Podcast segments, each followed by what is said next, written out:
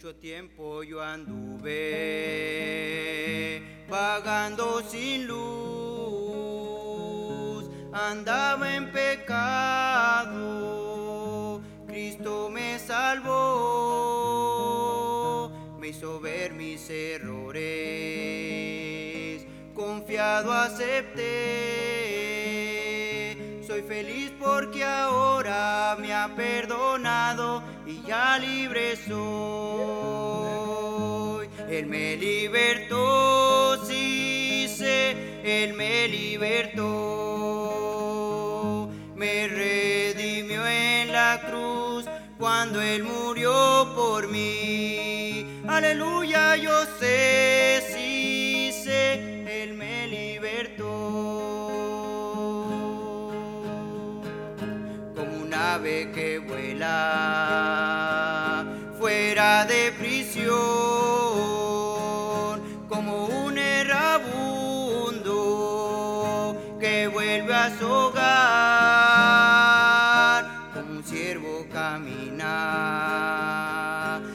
mano de Dios.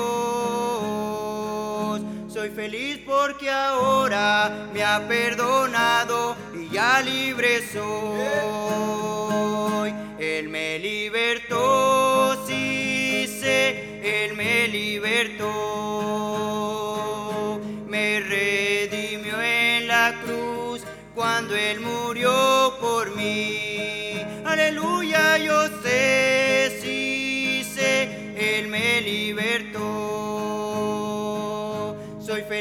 Porque ahora me ha perdonado y ya libre soy. Él me libertó, sí sé, Él me libertó. Me redimió en la cruz cuando Él murió por mí. Aleluya, yo sé, sí sé, Él me libertó. Porque ahora me ha perdonado y ya libre soy. Soy feliz porque ahora me ha perdonado y ya libre soy. Soy feliz porque ahora Él me ha perdonado. Soy feliz porque ahora me ha perdonado ya libre soy.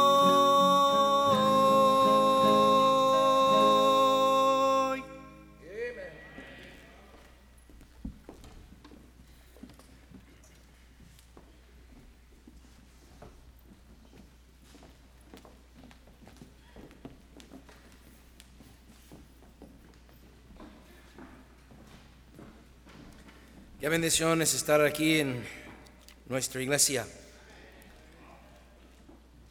Le platiqué a los hermanos el jueves, digo los que vienen los días jueves. Usted que no vino el jueves debería venir los jueves también. ¿O qué estaba haciendo? ¿Viendo la novela? Ahí chismeando con la vecina. Algo estabas haciendo el jueves. Ay, pastor, pasión. Trabajo, pastor. ¿Ok? ¿Y qué estaba haciendo el jueves? Bueno, les dije a los hermanos el jueves que habíamos ido a Cancún. El domingo pasado en la tarde fuimos a Cancún y, estuvimos ahí. ¿Fue el domingo? ¿Cuándo fue? No, no, miércoles. Me tocó predicar 12 veces en cuatro días, 12 veces, y mi esposa no sé cuántas veces también enseñó, como 8, 6, 8 por ahí, un montón. Y este, pero era Cancún. ¿Quieren saber un poquito más de Cancún, de lo que hicimos? Vengan en la tarde, amén. El jueves les dije que vengan domingo, pero no les dije a qué hora el domingo. Vengan en la tarde hoy y les voy a platicar un poquito más de lo que sucedió ahí en Cancún. Segundo de Timoteo, capítulo 3. Estaba, era un tiempo um, fresco. Normalmente hace mucho calor allá. Hemos estado ahí, hace 15 años fuimos. Pero en esta ocasión nos tocó la bendición de que eh, estaba haciendo en, en- en un momento dado hasta frío, ¿verdad? Pero en Cancún estaba fresco, había viento, estaba muy agradable, muy, muy bonito el tiempo allá con el pastor Hernán Castillo, que estará aquí en, la, en, el mes de mayo en el retiro de parejas. Segundo de Timoteo capítulo 3. Y este, sí tuvimos un tiempo ah, libre y pudimos salir y convivir. Mi esposa y yo fuimos a, a, a Valladolid, un pueblo entre Cancún y Chichen Itza, y ahí comimos en el mismo restaurante donde comimos hace 15 años.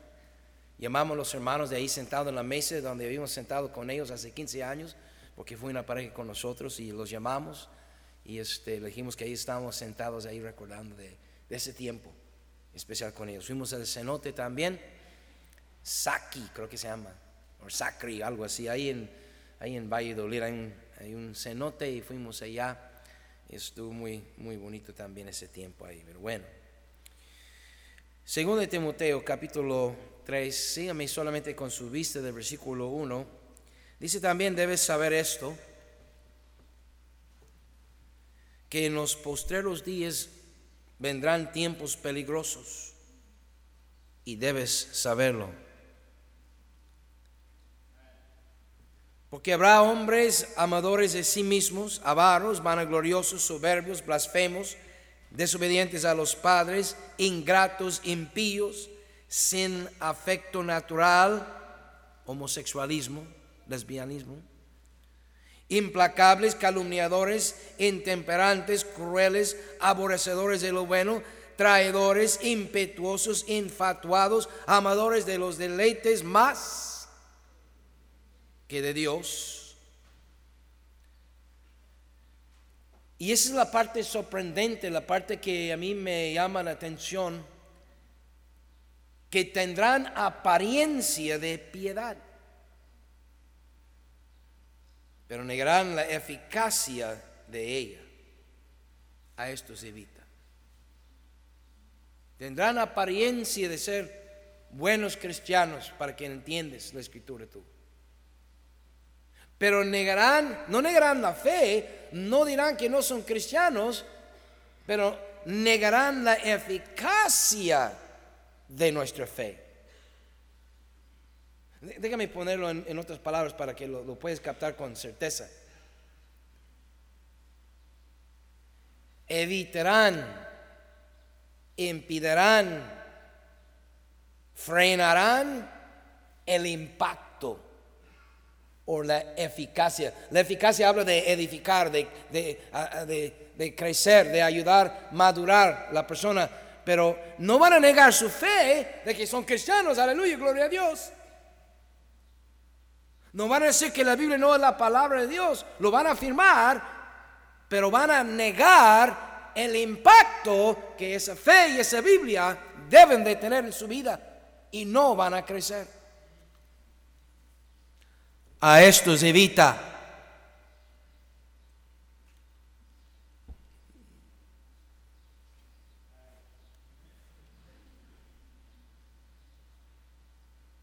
Porque contagian. Versículo 1 de nuevo. También debes saber esto. Que en los postreros días vendrán estos tiempos. Quiero hablarles el día de hoy. Quiero comenzar a hablarles el día de hoy. Bueno, no tengo prisa. A fin y al cabo sé dónde voy. Y no tengo prisa para llegar ahí. Pero quiero comenzar el día de hoy a hablarles sobre el tema los postreros días. Los últimos días. Vamos a orar. Señor, bendiga su palabra, bendiga tu pueblo. Ayúdame a ser de bendición. Ayúdale, Señor, a ver la importancia de la eficacia de su palabra y de nuestra fe. Y permiten, Señor, el día de hoy que tu Espíritu obre en los corazones para que en verdad se edifiquen, crezcan y que busquen el crecimiento en Cristo. Señor, glorifíquete en medio nuestro de este día. Salva los que vienen sin Cristo, sin salvación. Y salve de los peligros que hay en el camino a tus hijos mediante la locura de la predicación de tu palabra. En Cristo Jesús. También, Señor, rogamos por nuestro hermano Garlic. Toque su cuerpo, haz un milagro para tu gloria en Cristo. Amén.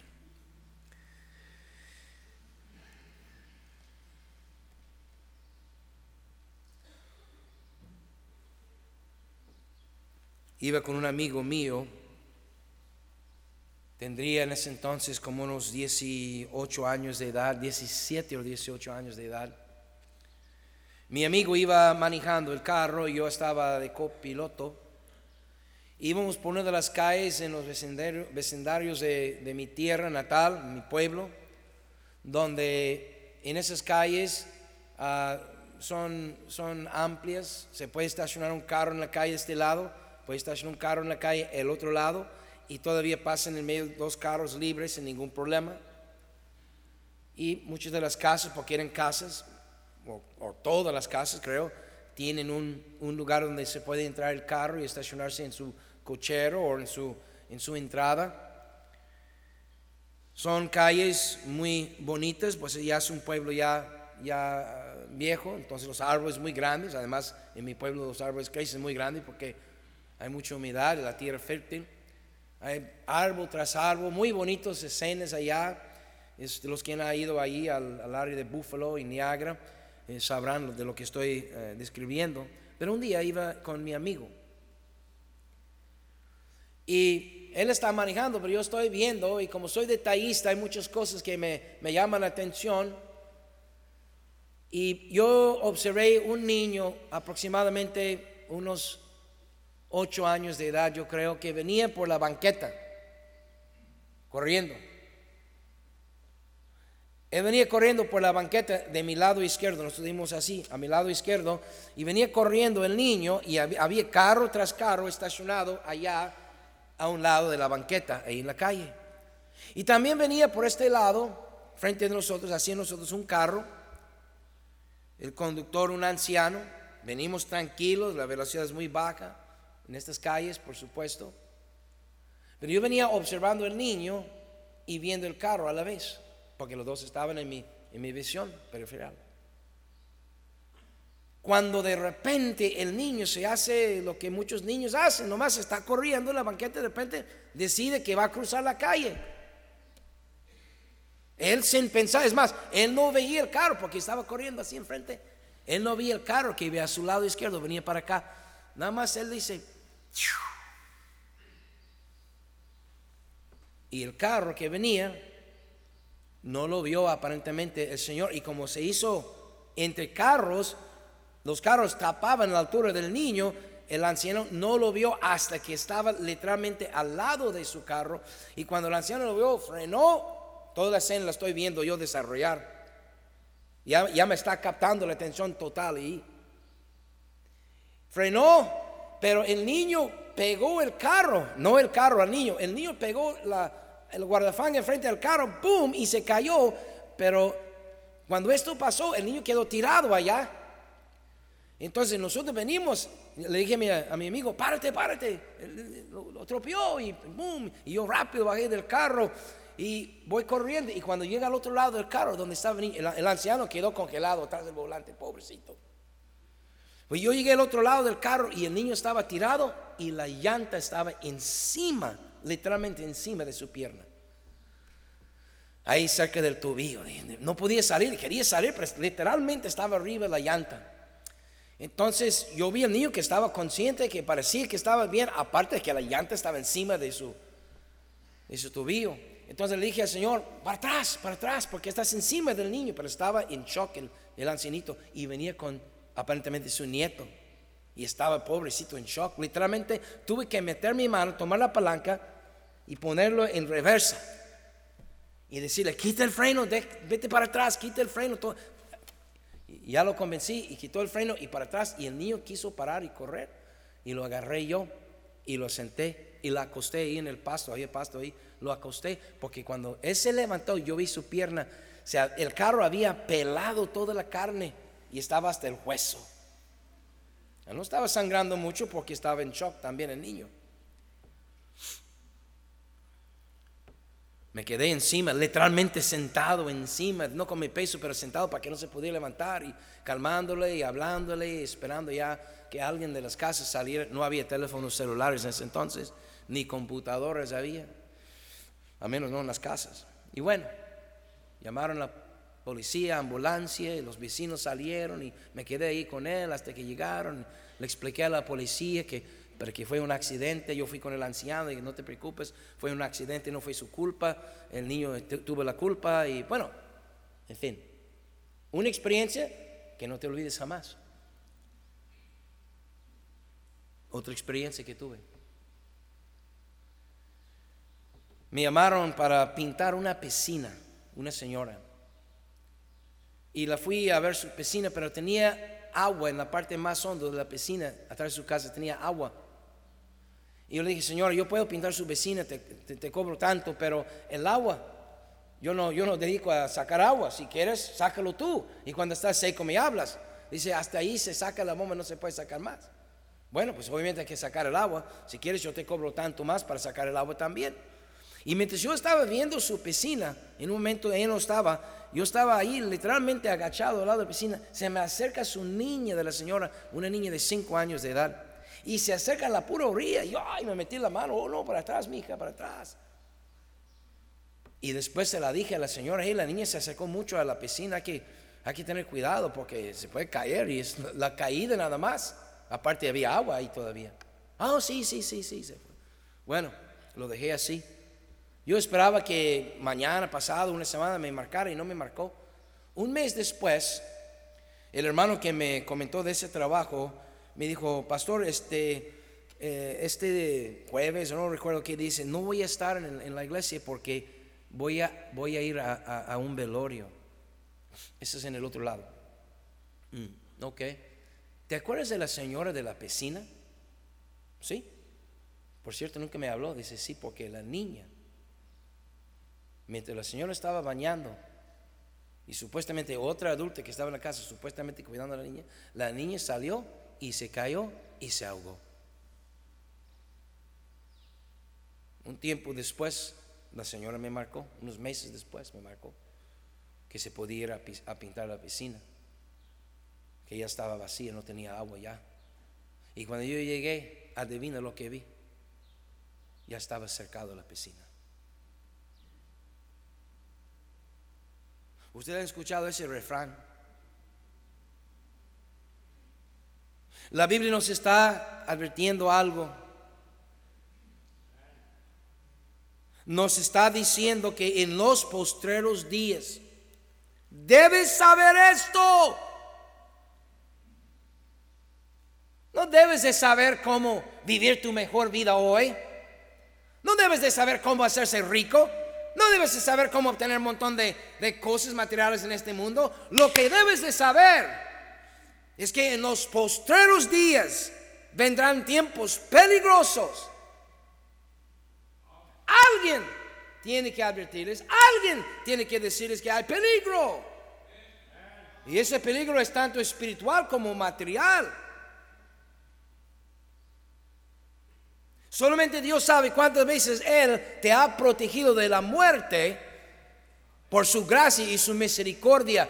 Pero nada más que quita Dios la mano de su protección sobre tu vida, Él no te tiene que castigar, Dios no te tiene que maltratar, Dios no te tiene que disciplinar. Lo único que tiene que hacer Dios es quitar la mano de protección y el mismo diablo te comerá.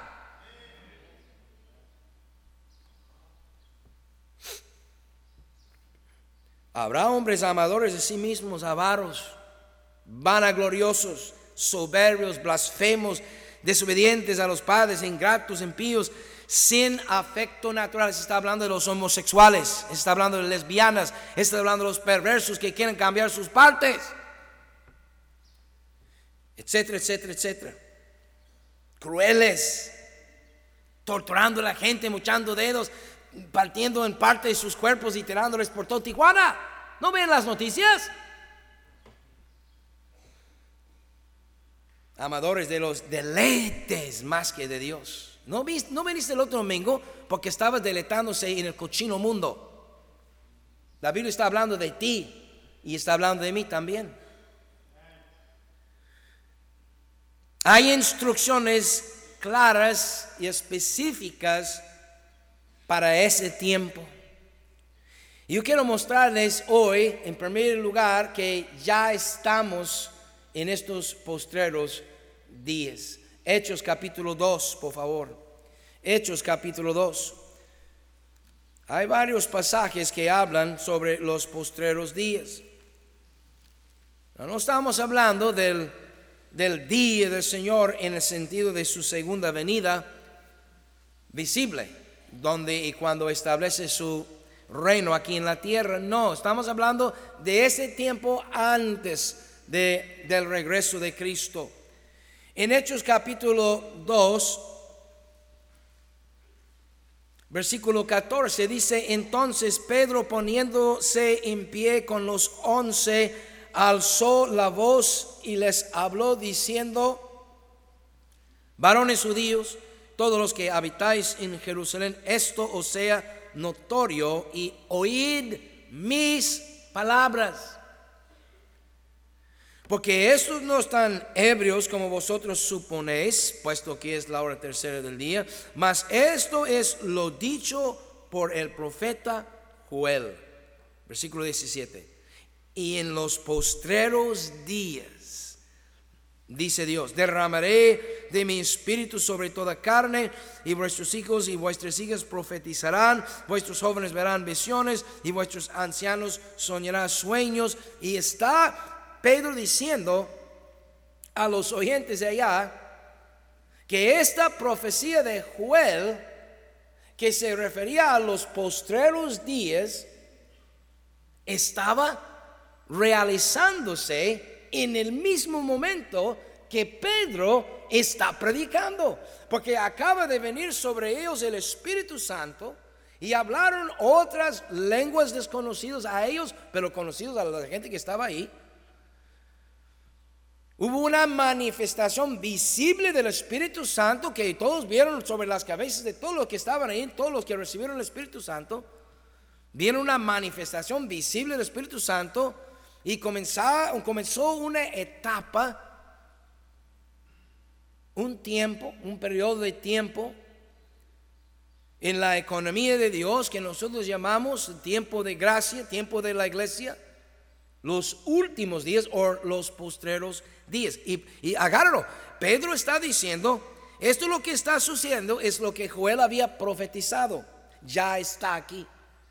¿Qué es lo que profetizó Joel? Que en los postreros días, ya estamos en los postreros días. Primero de Juan, capítulo 2. Primero de Juan, capítulo 2. Y en el versículo 18.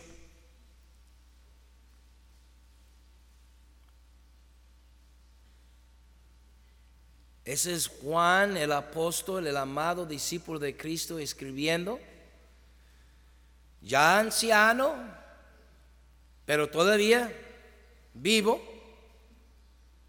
Dicen algunos que él murió como a los 96 años, algo así, después de Cristo, o sea, en ese tiempo.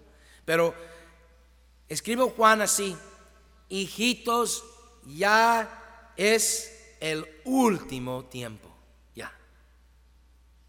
No dijo él, vendrá, él dijo, ya está aquí. O sea, Pedro está predicando lo que vendrá, pero eh, está entendiendo Juan y dándonos a entender que ya estamos en los postreros días. Hebreos capítulo 1. Hebreos capítulo 1. Dios, versículo 1, habiendo hablado muchas veces y de muchas maneras en otro tiempo a los padres por los profetas, ya no hay profetas, ya no hay apóstoles, lo siento, luz del mundo. en estos postreros días nos ha hablado. Mire, el, tiempo de, de las palabras, tiempo pasado. El escritor del libro de Hebreos, que muchos creen que fue el apóstol Pablo, pero quien sea, en ese tiempo él escribió en el, en el, en el tiempo pasado, ya ha hablado por su Hijo. En estos postreros días. Ellos estaban viviendo los postreros días. Ahora los postreros días no es no, no, se refiere a los, los últimos 10 días o los últimos 100 días o los últimos mil días. Se refiere a un tiempo. A un tiempo en la, ah, en, en la economía de Dios, donde Dios y cuando Dios está operando de una manera particular con su pueblo y con el mundo. Pero a, lo que a mí me concierne, hermanos, para nosotros es que entendamos que estamos en los postreros días. Y en estos postreros días vamos a ver en la escritura muchas cosas que están sucediendo. No, no van a suceder, están ya sucediendo. Pero ocupamos una advertencia. Porque muchos estamos viviendo como aquel niño que corriendo allá, viviendo la vida de niño, gozándose de su salud, de su juventud, y corre, corre, corre, y sin pensar y sin cuidar, ¡fum! Y, aunque no tuve la culpa el ancianito, por otro lado, debía haber visto al niño corriendo por la banqueta y debía haber pensado, ese niño en cualquier momento me puede pelar enfrente y debo de manejar con mayor precaución. ¿Les cuento otro? ¿O quieren más Biblia? Lo voy a contar de todos modos.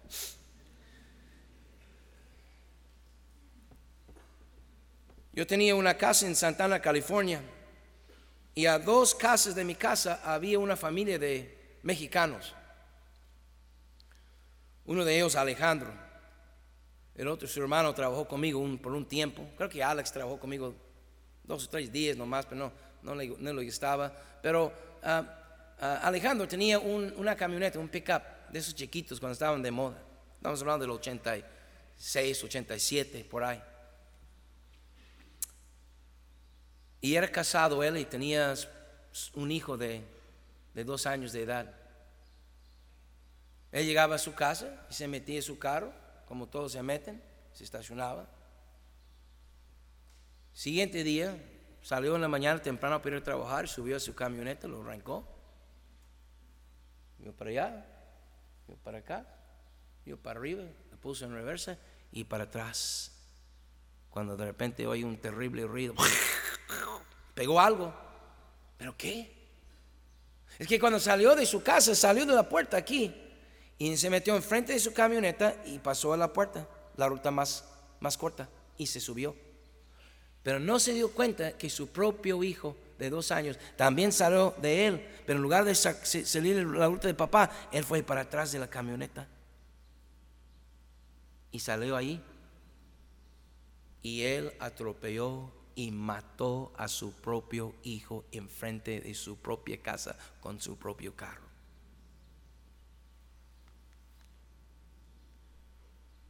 Ustedes sabrán porque aquí en la iglesia yo exijo que todos se estacionen al revés. Porque cuando vas llegando ves lo que hay. Si hay o no hay niños. Y por eso tenemos además hermanos ayudando en el estacionamiento. No por metiches, aunque sí, sí lo son. Amén. Pero aparte de eso, esa experiencia lo viví yo, era mi vecino. Entonces ya cuando vas saliendo tú ves con mucho más facilidad lo que hay enfrente, lo que viene. Pero para atrás aunque muchos carros hoy en día tienen cámaras. Hace dos años yo estaba aquí enfrente, dejé material para los salones ahí. Había un muchacho, un joven de la escuela, estaba sentado ahí y yo la puse en reversa y vi mi cámara y para atrás, bien despacio, de frente, ¡pum! Pegué algo. ¡Wow! Me espanté porque pensé en Alejandro, su niño. Y ¡wow! Le bajé mi pickup y pegué un árbol. Con la cámara, estaba yo viendo la cámara, no vi. Le dije al muchacho, ¿viste que iba a pegar el árbol? Me dijo, ¿por qué no me dijiste nada? Me dijo, pues porque no pensé que le ibas a pegar. Sí, pues qué tonto eres, ¿verdad? No me dijo de eso, pero así me sentí. Alguien tiene que decir, ponte un cerco alrededor de tu piscina. Alguien tiene que decir, ten cuidado con los niños que de repente están ahí, se meten, cuando hay carros estacionados, el niño puede estar ahí jugando y ni cuenta te diste. Y son niños inconscientes, tienen su juguete, están enfrente del carro agachado. No se ven ahí, ¿me ven? ¿No me ven? ¿No? Sí, de repente y lo matan. Debes saber esto. ¿Por qué tantos de nuestros hijos están yendo al diablo? ¿Por qué tantos cristianos y hijos de cristianos están terminando en el mundo? perdidos, desviados. ¿Por qué tantos? Porque no hemos cercado la piscina. Porque no hemos tenido la precaución de, disminuir la velocidad y ver lo que está ahí. Porque no hemos dado la vuelta atrás en nuestro carro. Un poco de precaución.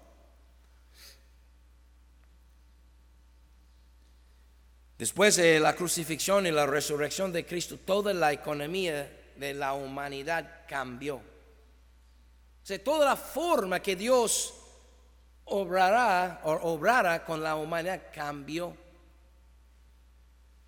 Yo veo aquí en, en esta porción de la escritura, Hechos capítulo 2, donde leímos acerca de esta profecía, hay algo interesante. Primero versículo 4 dice, y fueron todos llenos del Espíritu Santo. Nota que la E es mayúscula, también la S. Ese está hablando del Espíritu Santo. Dios está hablando de los apóstoles y otros tal vez que fueron llenos del Espíritu Santo ese día. Pero Pedro se para para predicarles y con poder, y por eso tres mil convertidos ese día, o más de tres mil eh, convertidos. Pero ah, se registra que Pedro se para y comienza a predicarle. Y quiero que se notan la primera predicación en ese tiempo. En ese tiempo especial, que ya vino el Espíritu Santo ya sobre ellos, ya, ya está llenándolos, ya está dándoles ah, de una manera especial un poder, está controlando sus vidas. Y, y a propósito, permíteme decir esto, la llenura del Espíritu Santo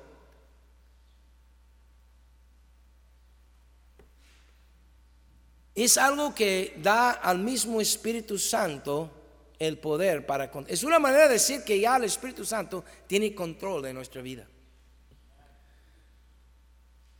Sed llenos del Espíritu.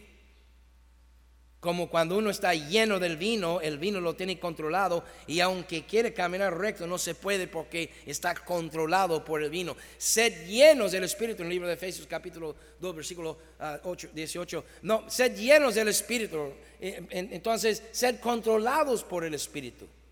Amén. Pedro está controlado por el Espíritu. Y mire lo que dice. Versículo 16. Mas esto es lo dicho por el profeta Joel. Y en los postreros días, dice Dios, derramaré de mi espíritu sobre toda carne, y vuestros hijos y vuestras hijas profetizarán, vuestros jóvenes verán visiones, y vuestros ancianos soñarán sueños, y de cierto sobre mis siervos y sobre mis siervas en aquellos días derramaré de mi espíritu. Siempre la puerta aquí, o no sé, es la ventana. O dame, dame ese micrófono mejor. Y apague este. Gracias, es el viento. A ver si está mejor. Versículo 18, de cierto sobre mis siervos y sobre mis siervas en aquellos días derramaré de mi espíritu y profetizarán y daré prodigios arriba en el cielo y señales abajo en la tierra, sangre y fuego y vapor de humo, el sol se convertirá en tinieblas y la luna en sangre antes que venga el día del Señor y todo aquel que invocar el nombre del Señor será salvo. Lo primero que quiero que notan es que Pedro, lleno del Espíritu Santo, en estos últimos días anuncia y afirma la profecía de Joel. Una de las cosas importantes que el Espíritu Santo quería tratar era el anunciar y afirmar la profecía, la palabra ya estaba escrito. El libro de Joel ya estaba escrito. Era una profecía del profeta Joel, aquí está la escritura, pero ya estaba escrita. Una de las primeras cosas que el Espíritu Santo quiso que Pedro anunciara y afirmara era la importancia de confiar en las escrituras. Pero en los postreros días vendrá tiempos peligrosos y la gente ni siquiera abriría su Biblia. Y si acaso lo abren, negarán la eficacia de ella. No le van a dejar transformar sus vidas. Abrimos la palabra de Dios y les decimos, eso es lo que dice la escritura. Eso es lo que debemos de hacer. Y así es como debemos de ser. Pero la gente no quiere cambiar. Y con tal de no escuchar un gringo gritándoles allá, van a otros lugares más suaves o simplemente se quedan en la casa. O escuchar un moreno, como quieres. En estos postreros días, lo que más ocupa el pueblo de Dios es la palabra de Dios. Lo que más ocupan, más Biblia ocupan, no menos. No, ya son muy cultos, ya son muy refinados, ya son muy elocuentes, ya son muy educados. No, no, no, somos una bola de ignorantes. Que creyendo creyendo que estamos bien. ¿Por qué? Porque tenemos lana. Porque antes andábamos de burro, ahora tenemos carros hasta del año. Porque antes vivimos con pisos de tierra, ahora tenemos los siete alfombras en la iglesia. Porque antes comimos casi puro frijol y tortilla, tortilla, tortilla del segundo, tercer día, ¿verdad? Que, que es más barato, regalado. No, no, no. Ahora vamos ahí a los mariscos, a los tacos, a la birria, a las carnitas y todavía me lo traen en moto.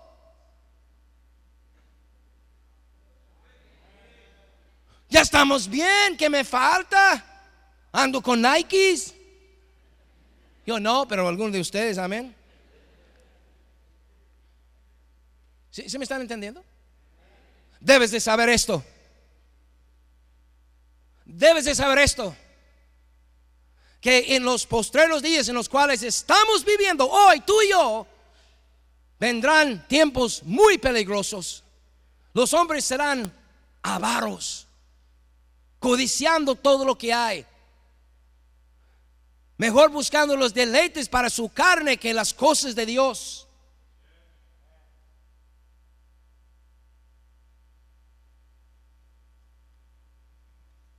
Versículo 22. Varones israelitas, oíd estas palabras. Jesús Nazareno, varón aprobado por Dios entre vosotros con las maravillas, prodigios y señales que Dios hizo entre vosotros por medio de él, como vosotros mismos sabéis, a este y sigue adelante. Primeramente, Pedro anuncia y afirma la profecía o la escritura. En segundo lugar, anuncia y afirma la persona de Cristo. Lo, segundo que vemos, habla de Cristo, la importancia de Cristo.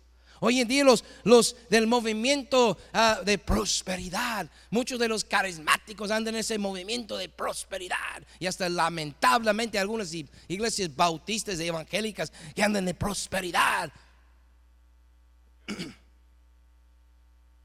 Ya no están anunciando a Cristo y a este crucificado. Ya no están anunciando nuestra vida en Cristo. Ya están anunciando cómo tener una mejor vida aquí en el mundo. Ahora la gente va atrás de esa cochinada. Como ciegos van atrás de ese, ese canto. ¿Por qué? Porque en los postreros tiempos la gente será mal agradecida con Dios, buscando solamente llenar sus bolsillos y hacerse mejor y vivir mejor y disfrutar mejor sus deleites carnales. Ya la gente no piensa mucho en Dios. Miren, los católicos hace 30 años eran más fieles a Dios que los cristianos de hoy en día. Gracias por un amén allá No dejaban sus hijos escoger. Los traían por la oreja, por la greña, por la pata, por lo que fuera. Vamos a la misa. y a las 7 de la mañana o las 6 de la mañana. Y aunque les tocara estar afuera, pero ahí estarán ahí parados, no fumando, no chismeando, no en el teléfono, no, no, no, no, siéntense, vamos a la misa. Y no entendían nada. Pues igual, tampoco me entienden.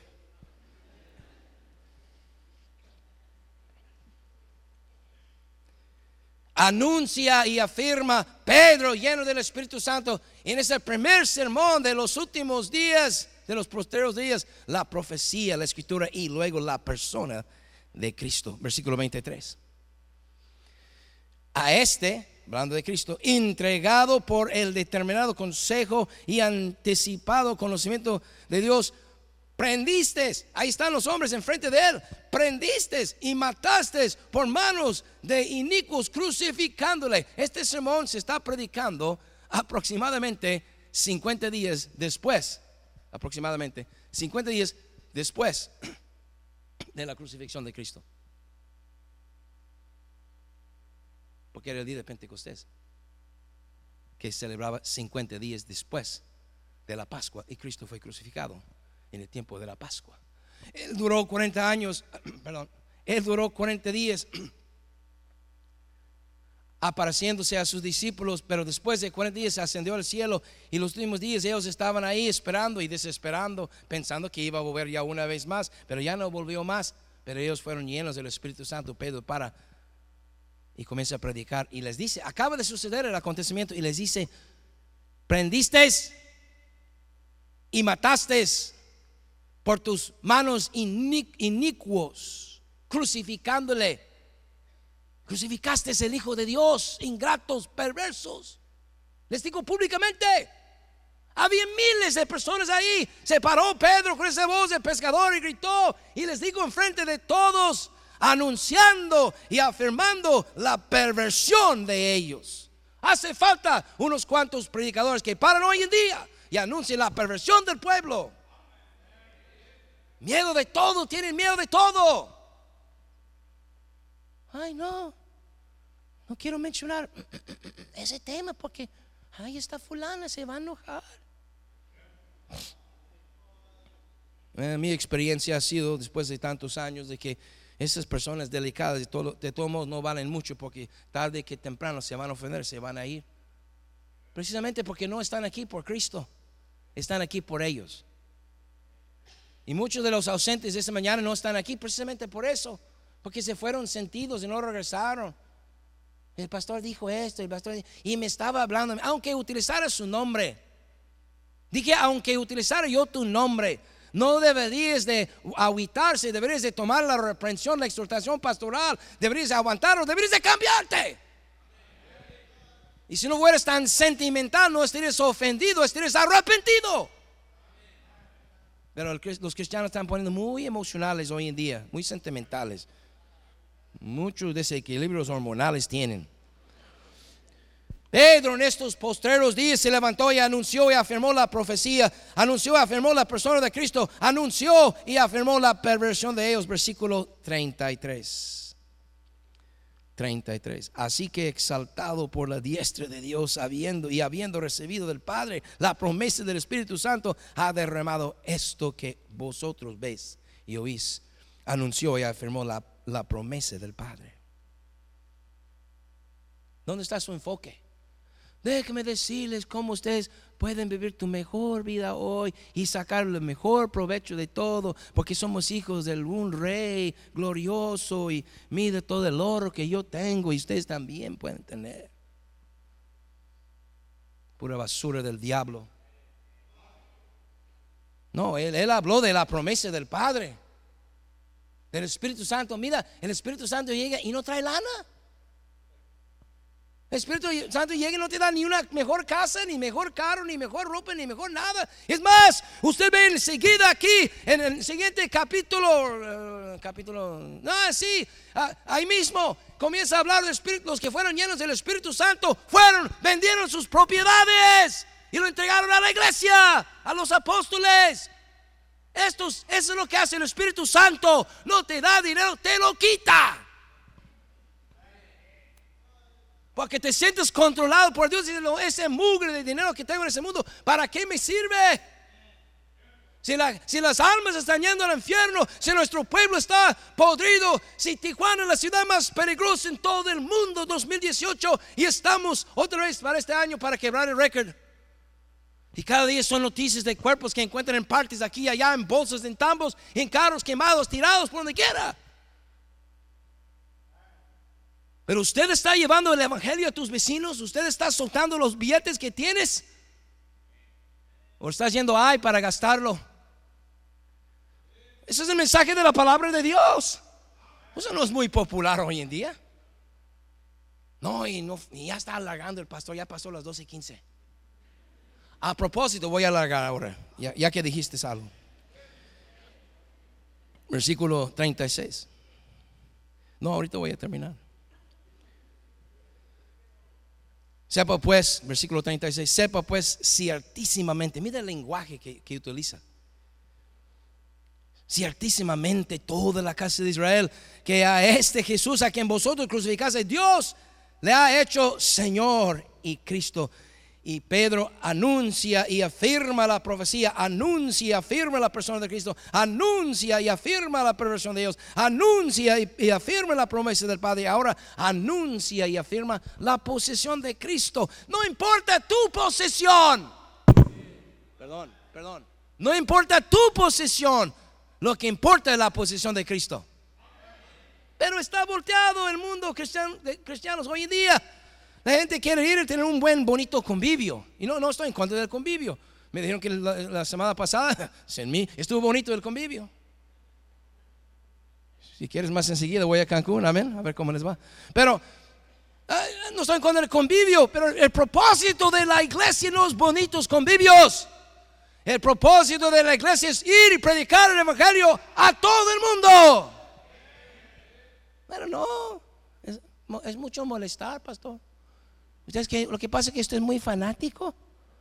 Y usted tiene razón, yo soy muy fanático para las cosas de Cristo y usted es muy fanático para las cosas de este mundo. Pero estamos en los postreros días, días peligrosos. Anuncia, firme la profecía, anuncia, firme la persona de Cristo, anuncia, firme la perversión de Dios, anuncia, firme la promesa del Padre, anuncia, firme la posición de Cristo. Dos más y termino. 38. Pedro les dijo, vivid su mejor vida hoy. Así dijo. Arrepentíos y bautícense cada uno de vosotros en el nombre de Jesucristo para el perdón de los pecados y recibiréis el don del Espíritu Santo. Anuncia y afirma el perdón del pecado. No, pero muy pocos están predicando acerca del pecado hoy en día. El perdón del pecado es lo que necesita la gente de Tijuana. El perdón del pecado es lo que ocupan los sicarios. El perdón del pecado es lo que tú ocupas. No ocupas más dinero, no ocupas más educación, no ocupas más amigos, no ocupas visa. No ocupes visitar a la gente allá. Lo que ocupes es perdón de tu pecado para que estés bien con Dios. Porque si estés bien con Dios, todo está bien. Y si no estás bien con Dios, aunque humanamente hablando todo está bien, estás mal. Pero en estos días que estamos viendo, los posteriores días, sí, así será. Tiempos de peligro, la gente ama a sí mismo, la gente ingrata, la gente impide, la gente esto, la gente lo otro. Así estamos viviendo. Ese tiempo que a mí me tocó. Por último, versículo 39. Porque para vosotros es la promesa. Y para vuestros hijos. Dios tiene una promesa. Tenía una promesa para ellos. Pedro anuncia y afirma la profecía, la escritura. Anuncia y afirma la persona de Cristo. Anuncia y afirma la perversión de ellos. Anuncia y afirma la promesa del Padre. Anuncia y afirma la posición de Jesús. Anuncia y afirma el perdón del pecado. Gloria a Dios por eso. Y anuncia y afirma la promesa de Dios para ellos, que también es para nosotros porque estamos en los postreros días. Pero la gente hoy en día no está interesado ni en la promesa de Dios para ellos. La gente solamente está interesada en sí misma. El egoísmo. Entonces, el que más me rasque el oído, el que más me hace sentir bien, mejor con este voy. Y no tengo que aguantar este gritón. Usted puede ir donde quiera. Pero usted no puede escapar a la realidad. Un día, un día, un día, un día, te va a tocar salir de su casa a tu patio atrás y vas a encontrar tu niña ahogada ahí. Porque yo te dije pone un cerco y no lo hiciste. Un día te vas a salir a trabajar y vas a escuchar un golpe, te vas a bajar a tu carro y vas a encontrar a tu hijo allí atropellado. Y tú lo hiciste porque no me hiciste caso. Un día te vas a andar ahí por camino y te va a salir enfrente de un niño, lo vas a atropellar, lo vas a matar. Aunque aquel no murió, amén, gloria a Dios. Pero tú sí lo vas a matar. ¿Por qué te lo estoy diciendo? ¿Qué debes hacer? Poner a Dios en primer lugar. Vienes, no vienes por tres meses, vienes, no vienes por dos meses, vienes, no y todavía amargado y todavía no pones nada en la ofrenda. ¿Dónde está tu cabeza, mi hijo? Ah, no, no, te, no, no, te preocupes de que a mí me agradas o no me agradas. Yo no soy juez, pero el juez está viendo y sabe su actitud.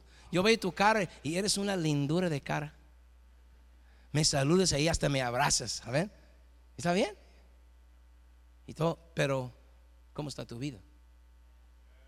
Porque en estos postreros días, muchos, algunos, apostatarán incluso de la fe, irán y ya, ni a la iglesia, ya están sentados, ahorita en esta, en esta hora, ahorita, están sentados enfrente de la tele, algunos ahí, chismeando en el Facebook ahorita.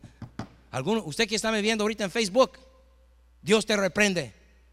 Si usted es aquí del camino, debería estar aquí en la iglesia. Y si es de otra iglesia, debería estar ahí en tu iglesia y no escuchándome por Facebook. A menos que estás en el seguro. Si estás enfermo y no puedes venir, está bien. Al rato pasamos a recoger el diezmo. Vamos a orar, hermanos. Vamos a inclinar los rostros.